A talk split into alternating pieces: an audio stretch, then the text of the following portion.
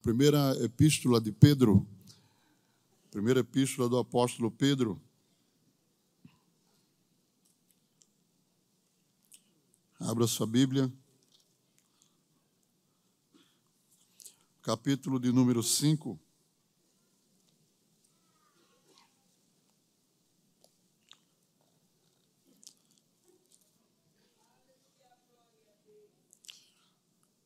Vamos ler a partir do versículo é,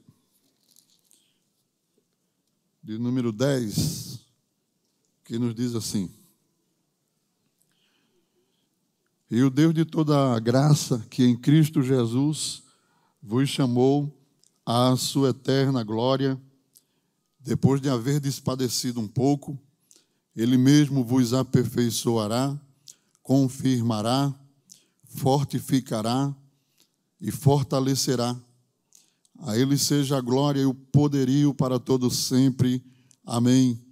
Por Silvano, vosso fiel irmão, como cuido, escrevi abreviadamente, exortando e testificando que esta é a verdadeira graça de Deus, na qual estás firmes. Podemos ler, é, ler juntos o versículo 13. A vossa coeleita em Babilônia vos saúda e meu filho Marcos. Queridos irmãos,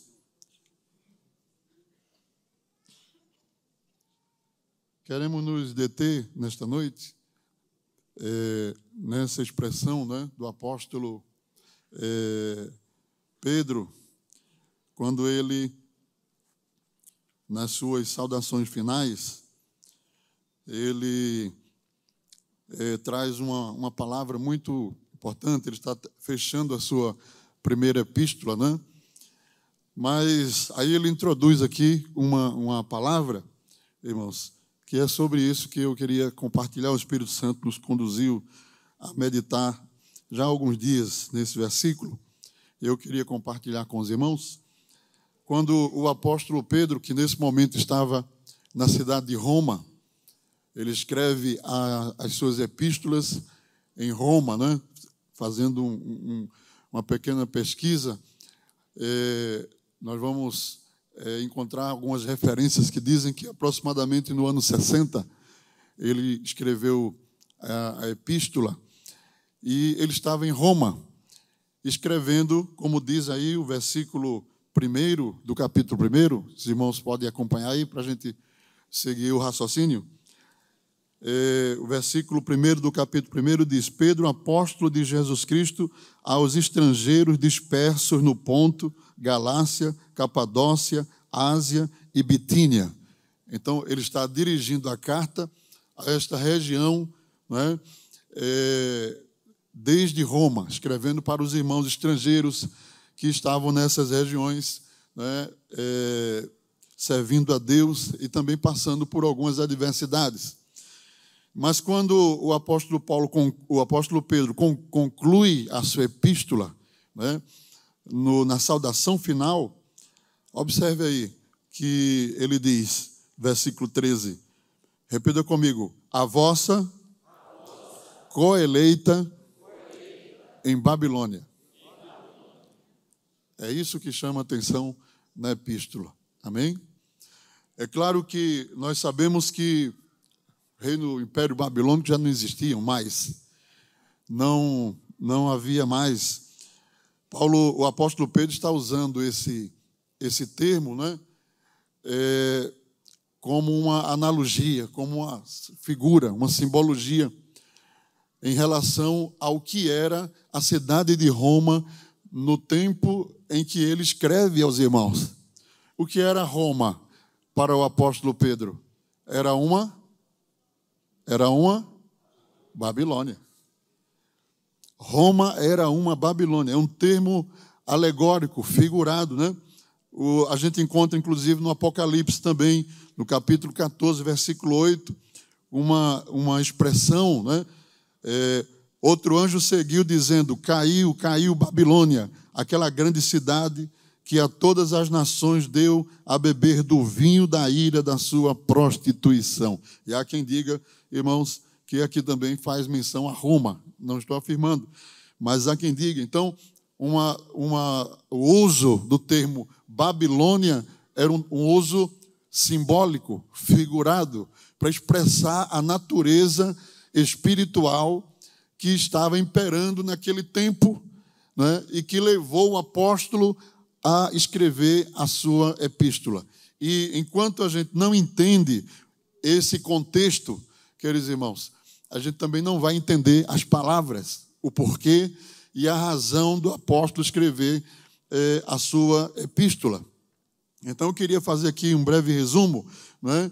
porque nesse mesmo texto, nesse mesmo texto, o apóstolo escrevendo às igrejas da Galácia, a, a igreja, as igrejas que estavam naquelas regiões mais distantes, ele não reduz a igreja em relação ao ambiente que ela estava vivendo, porque ele diz: a vossa, diga comigo, a vossa co-eleita. Nós estamos em Babilônia espiritual. Nós estamos em um mundo cheio de destruição e pecado, mas aqui também tem uma igreja escolhida e eleita servindo ao Senhor. Louvado seja o nome do Senhor. Então, irmãos, mantendo a mesma fé, mesmo habitando em Babilônia. Esse seria o tema que eu queria dar nessa noite. Se fosse dar um tema, seria esse: mantendo a fé, mesmo habitando em meio a uma Babilônia. Amém? Então, para a gente entender um pouco algumas palavras do apóstolo, né?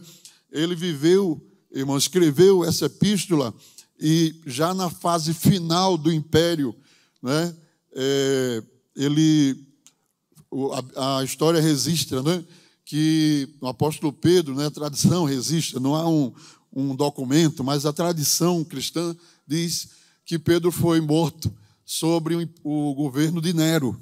O imperador Nero, mesmo que tocou fogo em Roma e culpou os cristãos e realizou uma das maiores chacinas dos cristãos, diz que ele é, empalou, né? Colocou os cristãos em postes nas ruas de Roma incendiou para que eles iluminassem a noite como se fossem faróis. Era ele quem colocava os cristãos dentro das arenas do Coliseu para servir de espetáculo para o público, enquanto os leões, as feras comiam os crentes. Era um homem completamente louco. Ele matou a mãe, ele matou o professor dele, ele matou a, as professoras, ele matou a sua família. Tudo em troca, em volta é, de poder. Ele é chamado o último imperador da era claudiana. Cláudio era o imperador principal e é, casado com uma imperatriz chamada Messalina, que, segundo a história, não sou eu que estou dizendo, a história registra, era uma das mulheres mais pervertidas que já se levantou em Roma. Ela saía à noite, deixava o palácio e ia para os prostíbulos. E a fama dela foi tão grande, dessa imperatriz, que Cláudio não conseguiu segurar a, a impopularidade e a, a, questão, ainda, ainda que vivia numa Babilônia, mas ela extrapolou os limites da Babilônia que ela vivia, para os irmãos terem uma ideia, né, de tão, tão pervertida que ela era, aquela mulher, e ela é, precisou ser sentenciada à morte por conta disso. E Cláudio casa com uma de suas sobrinhas que tinha um filho. Esse filho foi adotado por Cláudio e o, o, esse filho que foi adotado é justamente Nero. E quando chegou o tempo da, da é, que ele percebeu, né? A história acha que o imperador não morreu, foi assassinado por, por sua própria mãe e ele de, de, é, de acordo para assumir o império, né? É, romano. Havia muita trama, né? Se você ler a história de Roma, é, é muita trama, muita morte, muita mentira, muita coisa assim que, que são coisas terríveis, né? Então Nero, em seu, em seu tempo, ele foi promíscuo aos extremos, profissionalizou a, a prática da prostituição. Em Roma, era, é, era a, a, vida de prostituição ela, ela era profissionalizada. Elas eram cadastradas, registradas e tinham direitos, pagavam tributos, pagavam imposto por suas profissões de prostituição. Né? Há alguns eh, historiadores que, que até descrevem pelo menos oito termos que definiam a prática da prostituição no Império Romano naquele tempo. Para cada uma tinha uma atividade, uma função. Eu anotei até aqui, estou falando tudo isso porque a gente vai poder entender o texto de Pedro. Amém, irmãos? Então, é, existiam oito termos, rapidamente. São palavras é, na língua, é, no latim, né? Delicata era uma, era, era é, traduz-se por prostituta, só que era a, a, eram as mulheres que praticavam a prostituição em, em um nível luxuoso, apenas para aqueles ricos que tinham poder econômico. Outra palavra que se traduz por prostituta ou prostituição é copai. Eram mulheres que trabalhavam em lugares chamados colpanos, que eram bares, era como fossem garçonetes daqueles bares, e elas alugavam, tanto serviam como alugavam o corpo, e viviam dentro daqueles lugares. Outra, outro termo era noctulio. Nocte é a palavra noite do latim, e caracterizava a prática da prostituição daquelas mulheres que praticavam a prostituição só durante a noite. Nocte, noite. A outra palavra era lupai, que era um serviço prestado em lugares chamados lupanares, que eram casas de prostituição mesmo. É, outra palavra era foraia, que e, estavam, é, definiam as prostitutas que, que não viviam em cidades, viviam em áreas rurais. Outra palavra era fornicatrizes, que daí sai a palavra fornicação do nosso, da nossa língua, eram mulheres que ficavam em pontos da cidade e, e, e eram, se ofereciam voluntariamente para a prática da prostituição. Outra palavra também era busturaia. Elas é, eram chamadas de prostitutas místicas. Daqui nasce a palavra bruxa, porque elas é, praticavam a prostituição como se fosse um culto, um ocultismo. Elas viviam nos cemitérios, elas usavam corpos, inclusive mortos. Então, daqui saía, é, era a prática da prostituição misturado com o ocultismo, com a bruxaria, tinha sempre um, um, um quê é, de, de, bruxaria pelo meio. Né? E o último termo era prosibulai, que eram as, aquelas mulheres que declaradamente eram chamadas também libertinas, porque elas andavam seminuas, com a parte do busto de fora, dioturnamente, e viviam na prática da prostituição eh, de forma liberal, a qualquer momento, a qualquer hora, para qualquer pessoa. A cultura romana também ensinava, inclusive, a prática, a libertinagem sexual aos, aos jovens e adolescentes que estudavam nas escolas romanas. Os professores incentivavam aquelas crianças, aqueles jovens a se relacionarem e descobrirem, seja com qualquer tipo de, de gênero, a descobrirem as suas preferências. Então, é um retrato quase que muito, mas muito parecido com o que nós estamos vendo em nossos dias atuais, porque o diabo do século passado, ele é o mesmo Satanás dias, dos dias presentes, ele, é ele usa ferramentas semelhantes ou quase iguais para distorcionar e destruir. Né? Então imagine uma cultura com essa, essa libertinagem, principalmente na área sexual. Haviam outras práticas, mas eu estou centralizando aqui. Prática, principalmente na prática sexual, haviam é, cultos ao corpo, culto ao sexo, culto à prática sexual. Então, irmãos, quando o apóstolo Pedro escreve, irmãos, agora observe isso, a partir daí de tudo isso que eu falei, ele escreve aquela carta aos irmãos lá do outro lado, ele faz questão de dizer lá no finalzinho da carta: a vossa coeleita em Babilônia vos saúda. Aqui também tem crente salvo. Aleluia.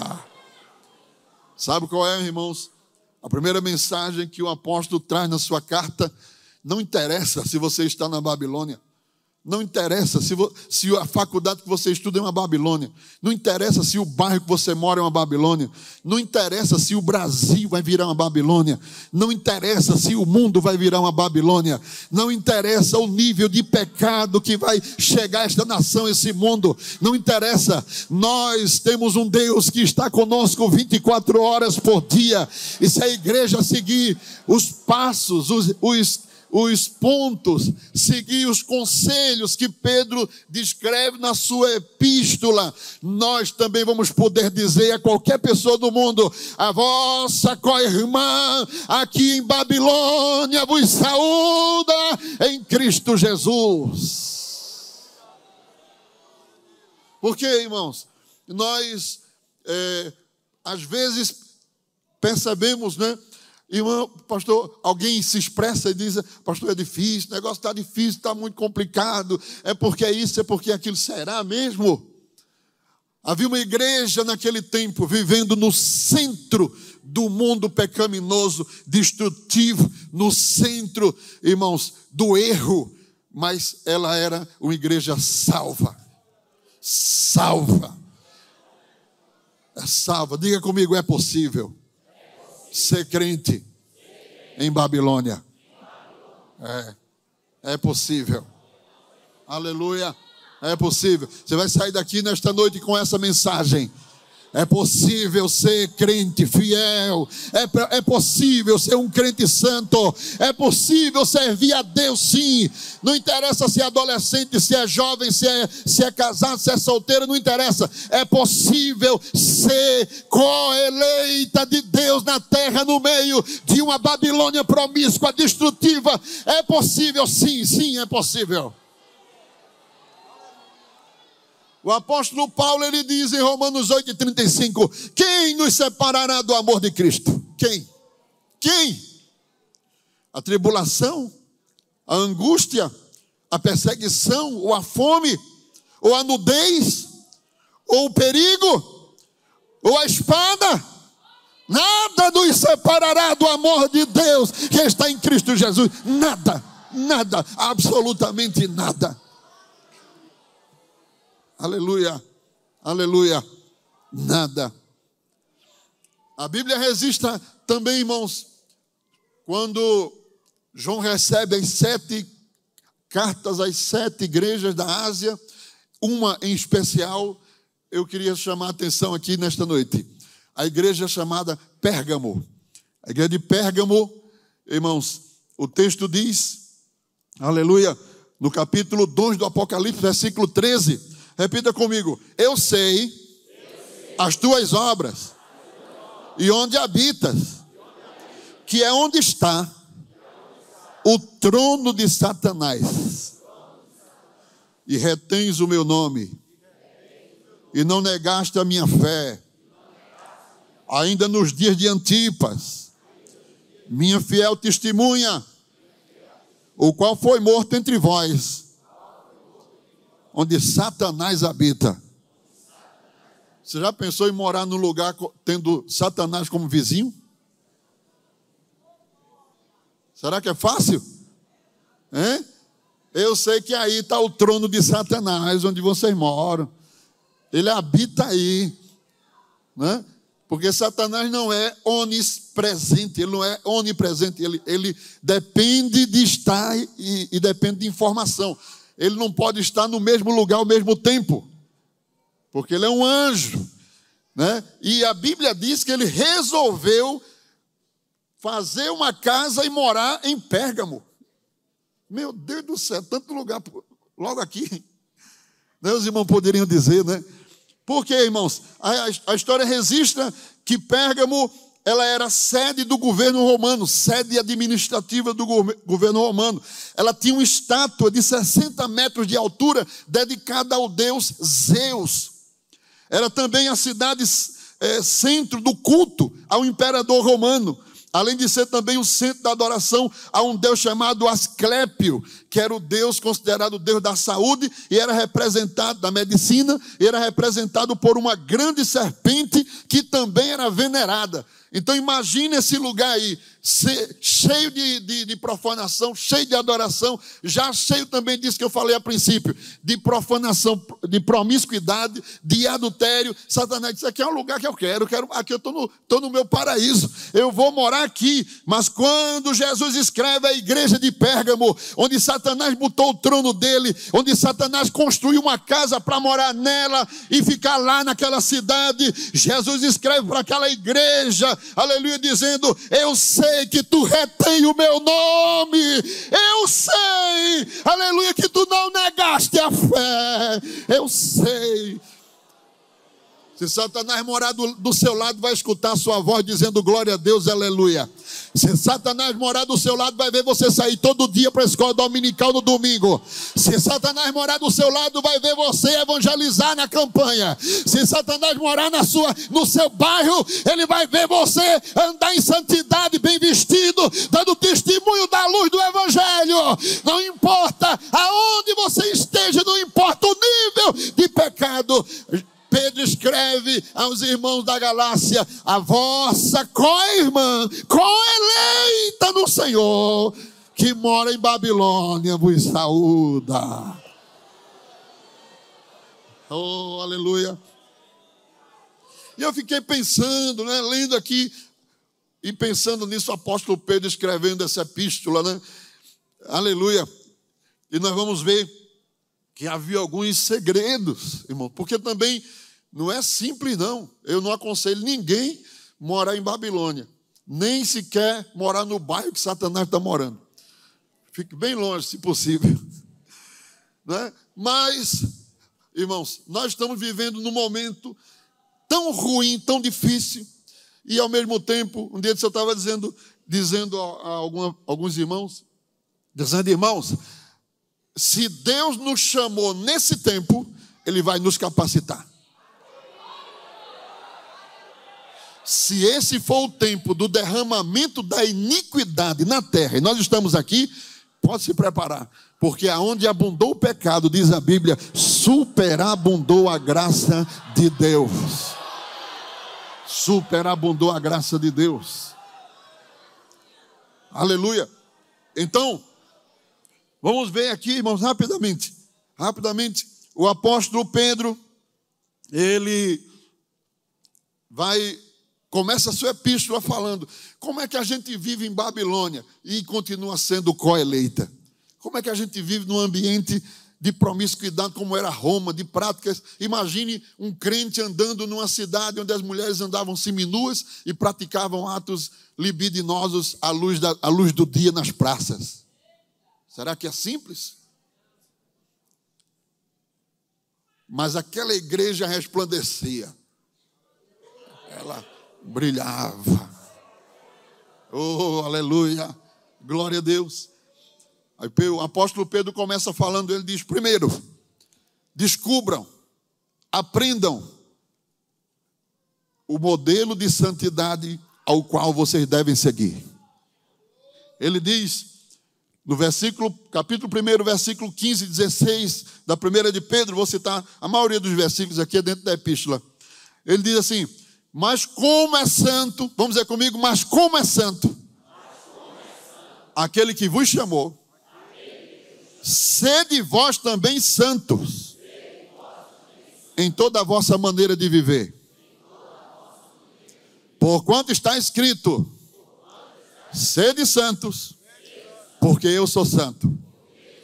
Sabe o que é que Pedro começa a dizer na sua epístola? Ele diz: primeiro, o primeiro passo para você sobreviver aqui nessa Babilônia que a gente está vivendo é olhar para Jesus, olhar para o modelo de santidade ao qual você deve copiar, porque eu imagino também que houve muito fracasso, muitas quedas, houveram muitos que possivelmente não resistiram àquela pressão babilônica, a pressão pecaminosa de Roma, que cederam ao pecado. E Pedro está escrevendo, dizendo: Olha, irmãos, não fique olhando para A e B e C. Não fica olhando para o irmão fulano. Ah, mas meu irmão fulano, mas meu irmão Beltrano. Ah, porque aquele irmão faz assim? Pedro está dizendo: Olha, eu quero dizer para vocês que o modelo não está aqui. O modelo está em cima. Mas aquele que vos chamou, aleluia, como é santo aquele que vos chamou. Como é santo aquele que vos chamou, como é santo aquele que vos chamou, como é santo aquele que vos chamou, como é santo aquele que vos chamou. Esse é o modelo de santidade.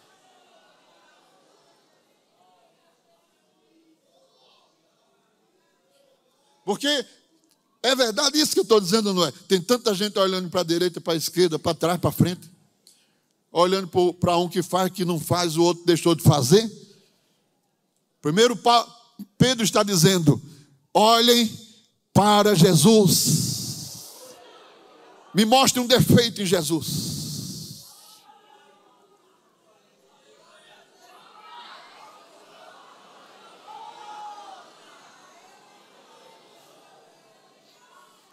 Ninguém, o céu é formado de santos, anjos santos, querumbins santos, arcanjos santos, potestados, principados, tronos, tudo isso são classificações celestiais. Santos, santos, são todos eles santos, mas nenhum deles é santo, santo, santo.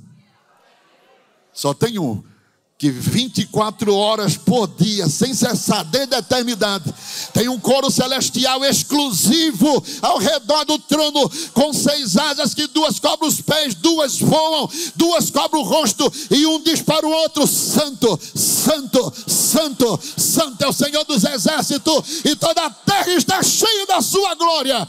Olha para Jesus, olha para Jesus, olha para Jesus, olha para Jesus. Se você olhar para Jesus, você vai vencer Babilônia. Babilônia, você vai vencer as articulações malignas contra a sua vida, porque o modelo de santidade ao qual nós devemos copiar está nos céus. Cristo Jesus.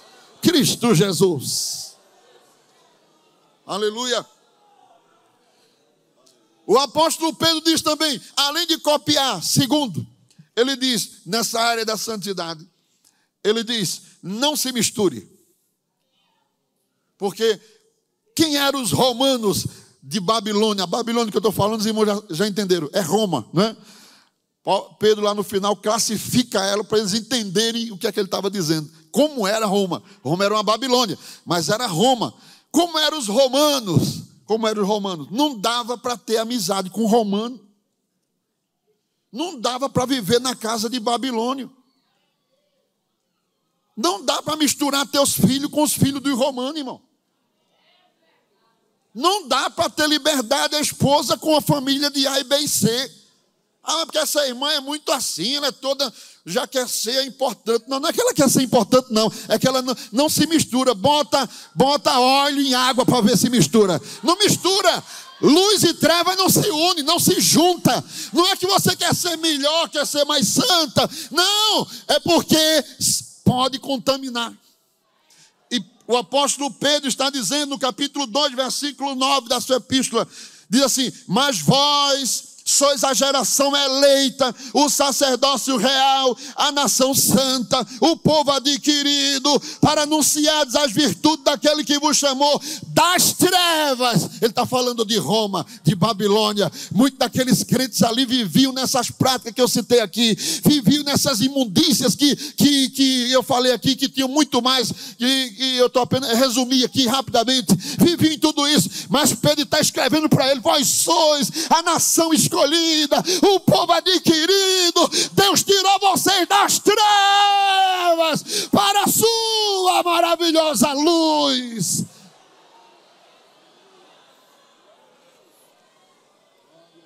E luz não se mistura com trevas. Irmãos, luz não se mistura com trevas. Não vale a pena nem contar, né? Esse negócio está contando testemunho de quem era. Depende como conta e por que conta. Porque tem coisas lá do passado que o crente não deve nem mencionar, nem lembrar, nem, nem se gloriar, porque são obras de Satanás na vida dele.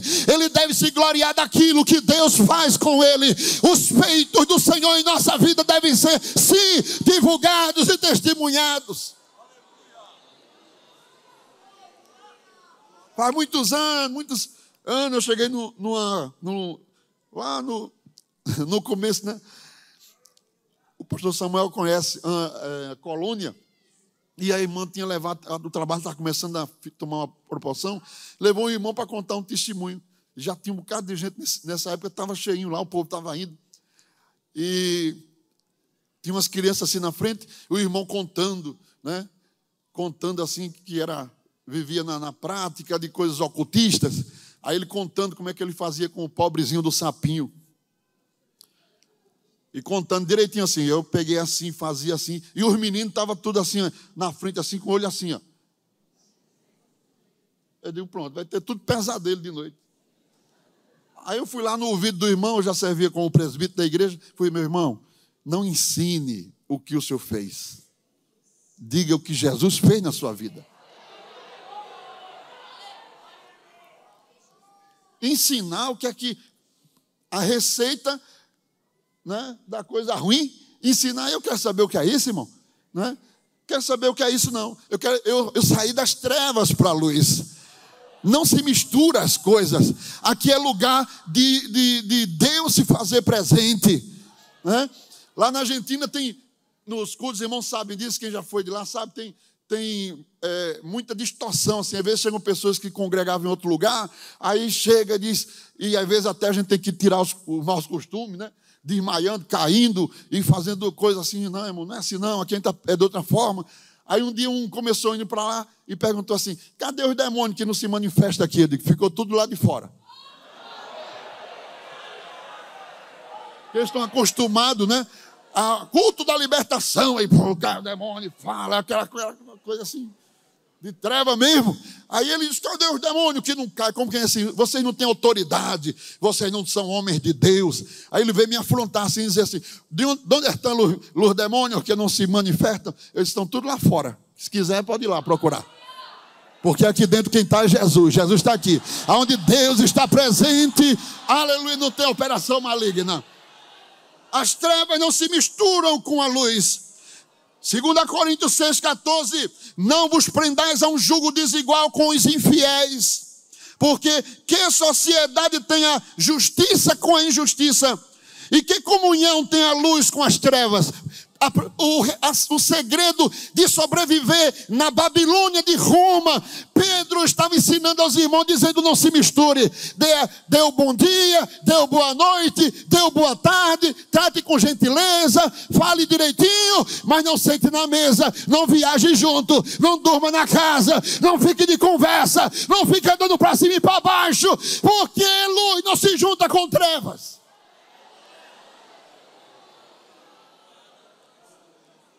Aleluia. O apóstolo Paulo diz na carta aos Efésios 5 e 12: ele diz, porque o que eles fazem oculto, até dizê-lo é torpe. Foi o que eu acabei de falar aqui, de até dizer é torpe. Olha, irmão, fulano chamou tal, fez, disse tal coisa, aí o crente vai repete o que o outro disse, a palavra feia. Ele diz também.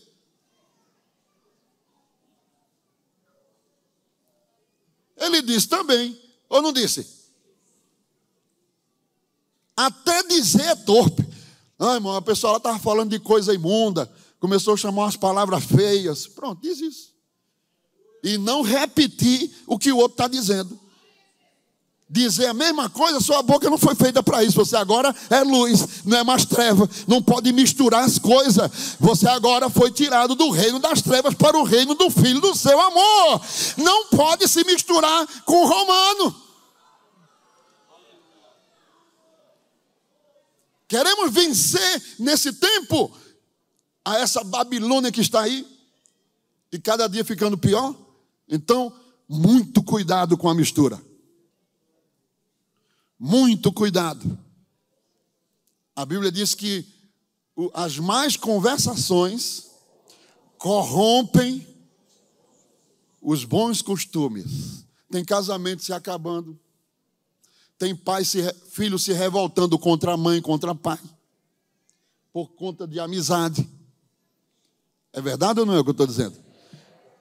As amizades, amizades, aí vai, vai, vai, daqui a pouco começa mudando, começa mudando, já não é mais a mesma pessoa, já não fala mais a mesma linguagem, já não tem mais as mesmas a mesma característica, quando você vai fazer uma comissão, que vai conversando para descobrir o que é que está havendo, aí diz, ah, de uns tempos para cá, depois que teve uma amizade, mudou, a gente nem conhece mais quem é, está totalmente diferente, porque foi sendo corrompido pela mistura, pela mistura.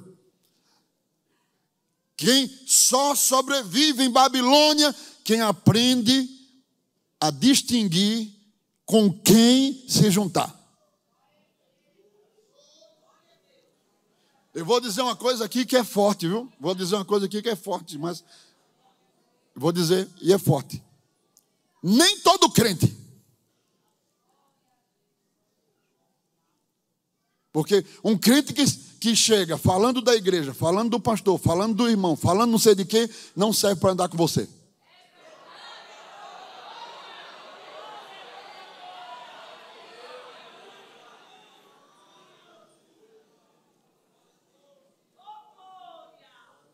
Você já pensou? Você está no culto, uma pessoa está do seu lado, ah, para ali, ah, para ali, porque pensa que é aquela ali, é para aqui.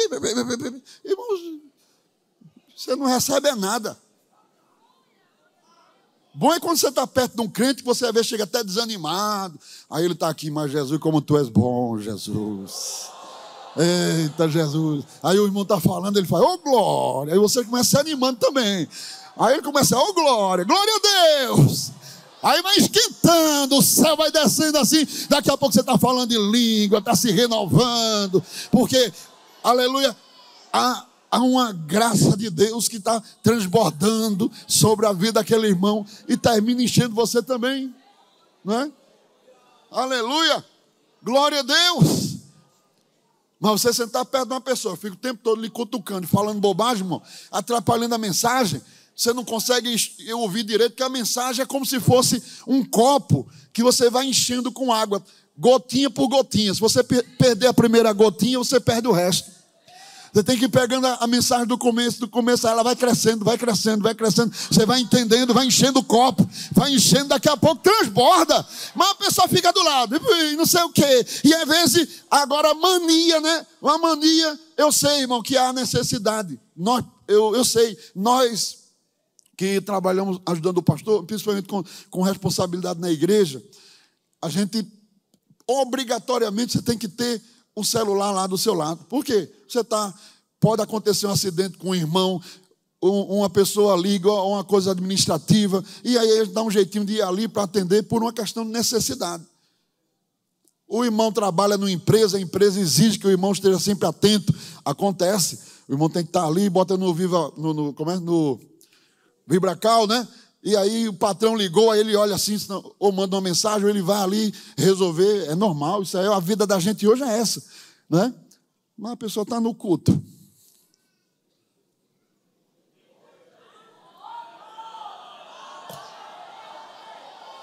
Vai sair glória daí? Vai sair aleluia daí? Vai, vai receber algo? Vai ter da parte de Deus a porção que Deus está mandando? Não vai, não vai. Meus queridos irmãos, nós precisamos, precisamos estar convictos. Aqui é lugar de glória, aleluia, louvor, adoração, santidade. Aqui não é um clube, aqui, aqui não é uma casa de eventos. Aqui é o templo de Deus, morada do Senhor. Aqui é onde Deus reúne a sua igreja para edificar, consolar, renovar, exortar, encher, batizar com o Espírito Santo. Aqui é o lugar que a gente tem que entrar e preparar o coração para receber porção do alto do Senhor porque a gente vai passar o resto da semana. Tem muito crente que vem para um culto desse, só vai ter outro culto domingo. Ele precisa se encher hoje, receber hoje, perceber hoje, se renovar hoje, para suportar a carga da semana que ele vai ter que viver.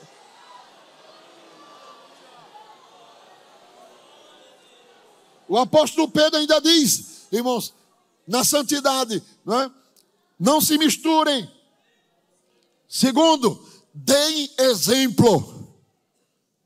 Deem exemplo. 1 de Pedro 3, 1 e 2. Semelhantemente vós, mulheres, sede sujeitas aos vossos próprios maridos. Lembra da questão da prostituição, do que eu falei, né? Entenderam agora? Que Pedro está dizendo isso? Ele diz: semelhantemente vós, mulheres, sede sujeitas aos vossos próprios maridos. Para que também, se alguns não obedecem à palavra, Está lembrando de Roma, da Babilônia? Não obedece a palavra. Pelo porte das suas mulheres, sejam ganhos sem palavras. Considerando a vossa vida casta em temor.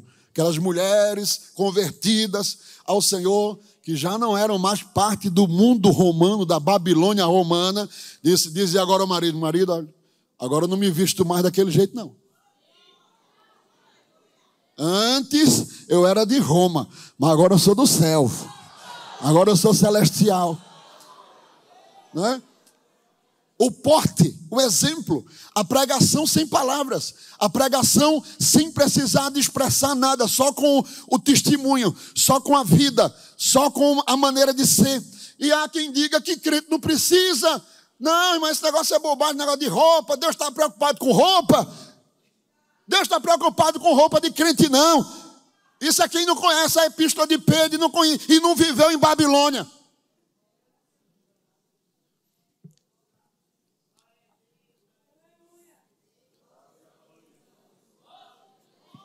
Deus não está preocupado com roupa, não? Tá sim. E quer que a gente se preocupe também. Viu? Tem que se preocupar sim. Aleluia. 1 de Pedro 3,16. Tendo uma boa consciência, para que naquilo em que falam mal de vós, como de malfeitores, fiquem confundidos os que blasfemam do vosso bom procedimento em Cristo. Porque os crentes de Roma eram blasfemados porque eles viviam uma vida casta, pura. As mulheres já não eram mais aquelas mulheres sensuais, aquelas mulheres é, que expunham o seu corpo, porque a sexualidade era, a libertinagem era desproporcional. E agora passava uma irmã no meio daquela praça central de Roma, que eu nunca fui lá, mas já vi foto, alguma coisa assim. Lá vai aquelas mulheres, todas as mulheres com o padrão babilônico. E qual é o padrão babilônico? É você andar por aí no Recife, você vai ver. É a mesma coisa. Padrão babilônico, e lá vai aquela irmãzinha pelo meio. Bem vestida, né? Num porte, sem sensualidade, sem expor seu corpo, mas com um brilho diferente, assim, ó. Um brilho de Deus na vida, assim. Aí, ó, aquelas mulheres tudo, você é uma velha, se vestindo desse jeito e não sei o quê. Mas quando se aproximava para conhecer e ver Cristo no rosto e na vida daquelas pessoas, aí a blasfêmia desaparecia. Porque via algo diferente. Jesus está naquela vida. Aleluia. Entenderam agora? Primeira de Pedro, aleluia, 3 e 15. Diz: Antes santificai ao Senhor em vossos corações e estai sempre preparado para responder com mansidão e temor a qualquer que vos pedir a razão da esperança que há em vós. Porque como os crentes eram completamente diferentes do padrão romano, o povo chegava perto e dizia: Tu és da onde? Ah, tu é de que povo? Tu é desse mundo aqui? Não, não sou desse mundo. Por que tu és diferente de todo mundo? Por que tu não te veste assim? Por que tu não fala assim? Por que tu não participa daquele, daquele movimento, daquela coisa? E a partir dessa diferença, os romanos iam até a igreja para querer saber por que era diferente. Agora imagine hoje que você tem lugares por aí, tem ensinos por aí, né, que ensina principalmente as irmãs a ser talvez até pior do que aquelas que estão lá fora. Aí uma pessoa vive no mundo, olha para outra, diz: essa aí anda de biquíni, vive em praia, vive seminua. Qual a diferença? O brilho de Cristo ap apresentava-se na igreja coeleita de Babilônia através de um exemplo diferenciado no meio daquela geração corrompida e perversa. Nós temos que voltar a ouvir. Você chegar num lugar assim, ninguém nem lhe conhecer, olhar para você assim e dizer: Irmã, tu é crente, né, irmã? Olhar para você dizer assim, irmão, tu és crente, né? Eu sou, graças a Deus. E eu vou dizer mais, tu é da Assembleia de Deus, né? É assim. Glorifica o nome de Jesus pelo exemplo nesta noite. Santidade é exemplo. Então, Pedro estava dizendo: santidade é o primeiro segredo de sobreviver em Babilônia. Ou você é santo, ou você é trevas. Ou você é luz, ou você é treva. Ou você é justo, ou você é injusto. No mundo de pecado, ou você faz a diferença, ou você é a mesma coisa.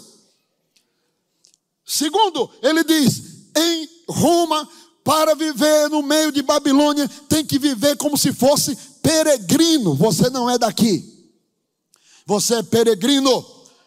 Ele diz no capítulo 1 de Pedro, versículo 17, 1 e 17: E se invocais por Pai aquele, sem acepção de pessoas, julga segundo a obra de cada um. Aí diz, diga comigo: andai em temor durante o tempo da vossa peregrinação.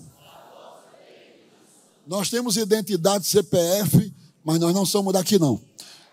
Nós temos registro de nascimento aqui, mas nós não somos daqui. Nós temos um registro celestial. Nós somos forasteiros, peregrinos aqui nesse mundo. Estamos de passagem. Pedro fazia questão de dizer isso. Olha, meus irmãos, romanos, vocês podem ter até esse título de cidadão romano, mas vocês não são daqui. Vocês são peregrinos, peregrinos e forasteiros. Aleluia. Aleluia. Ele diz ainda no, em 1 Pedro 4 e 2: Para que no tempo que vos resta na carne, não vivais mais segundo as concupiscências dos homens, mas segundo a vontade de Deus. O tempo que vos resta aqui, aproveita para viver com Jesus, aproveita para fazer a vontade de Deus, aproveita para viver conforme o plano que Deus determinou para nós. Terceiro, estou adiantando aqui. Terceiro, para sobreviver em Roma ou em Babilônia, como igreja coeleita, tem que ter posicionamento. Recuse-se. Recuse-se a sucumbir diante da carnalidade que está à sua volta. Recuse-se. Não é que o crente não vai ser afetado, tentado muitas vezes no mundo que a gente está vivendo, mas suporte, resista, recuse. Eu não quero isso para mim, eu não quero isso para minha vida. Eu não fui chamado para prostituição, eu não fui chamado para o pecado, eu não fui chamado para viver no mundo. Jesus me tirou do mundo para eu ser crente. Diga para você mesmo: eu sou crente, eu sou crente, eu sou crente, e eu sou crente salvo. Eu não vou ceder a isso. E Pedro, apóstolo Pedro, diz isso na primeira de Pedro 2 e 11. Veja que eu estou citando a maioria dos textos aqui em Pedro 2 e 11. Diga comigo, amados, peço-vos. Olha, Pedro estava, estava implorando quase. Peço-vos, como a peregrinos e forasteiros, que vos abstenhais das concupiscências carnais que combatem contra a, a, a alma Peço-vos que vos abstenhais. Aleluia. Aleluia.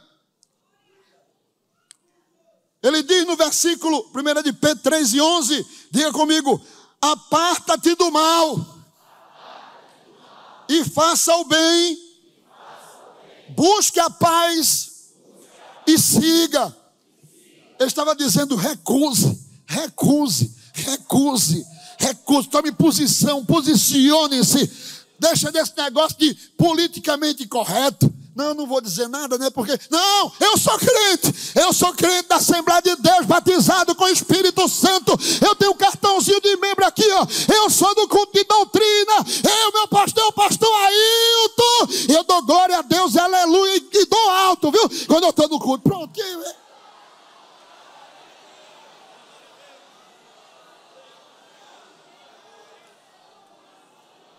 Você é crente? Olha, irmão, veja só. Bom, eu conheço, né, uma igreja, às vezes eu, né, eu sempre passo por lá. Que passa por lá que nada, você é membro da igreja.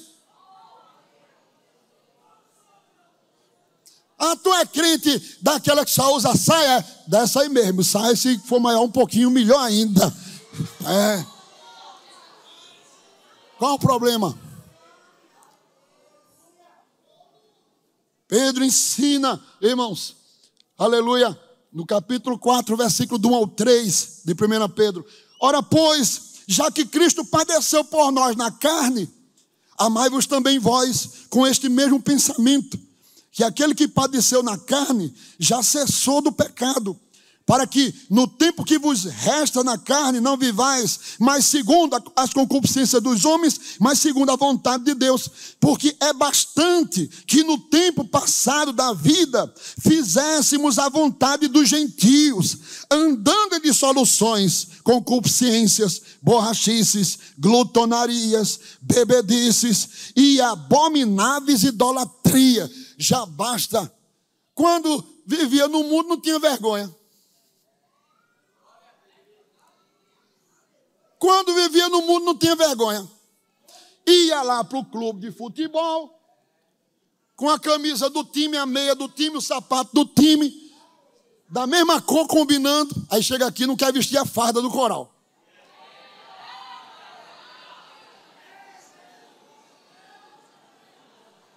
Eu conheci um que eu eu entrei no quarto dele, o tapete dele é da cor do time, o, o, o lençol da cama era da cor do time, tinha um quadro na cor do time. Graças a Deus ele é salvo em Jesus, hoje é um crente fervoroso. Né? Mas ia para ia pro, pro, pros estádios de futebol, voltava sem voz. Foi isso aí.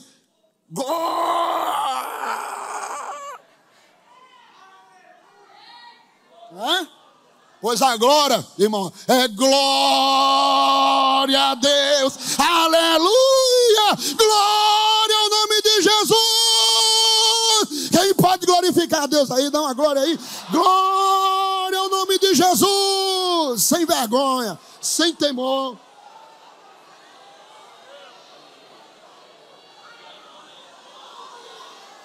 Aleluia!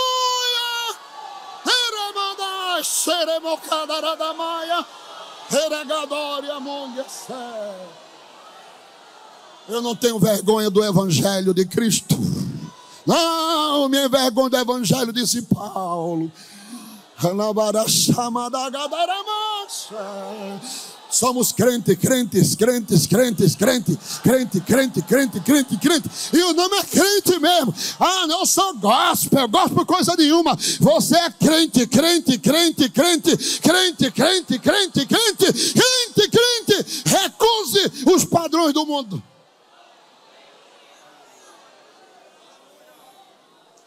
Pedro diz ainda outra ferramenta para viver em Babilônia e continuar sendo eleita. Pedro diz: orem e vigiem. Ei, tem uma ponto aqui. Orem e vigiem. Aleluia. Ele diz, 1 de Pedro 4, 4 e 7, e já está próximo o fim de todas as coisas. Portanto, sede sóbrios e vigiai em. Esse, esse versículo aqui está sendo escrito.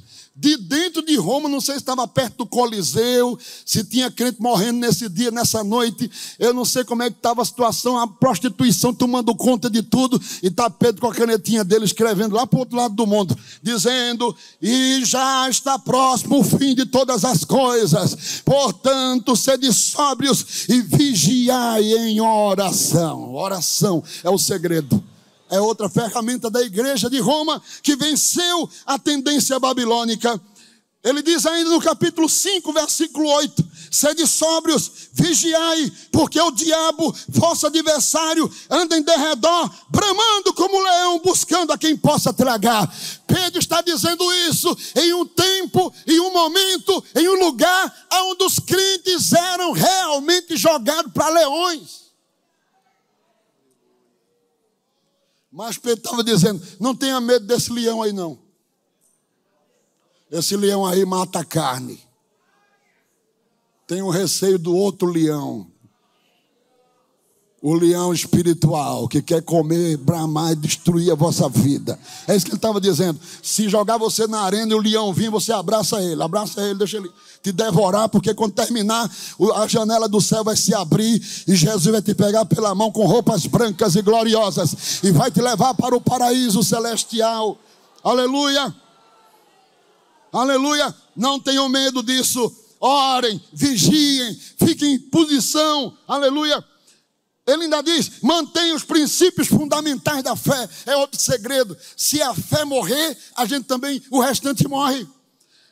É? Mas ele diz no capítulo 1, versículos 6 e 7 em que vós grandemente vos alegrais, ainda que agora importa, sendo necessário que estejais por um pouco contristados com várias tentações, para que a prova da vossa, vamos dizer comigo, a prova da vossa fé, muito mais preciosa do que o ouro, que perece e é provado pelo fogo, aí diz: se ache em louvor e honra e glória na revelação de Jesus Cristo.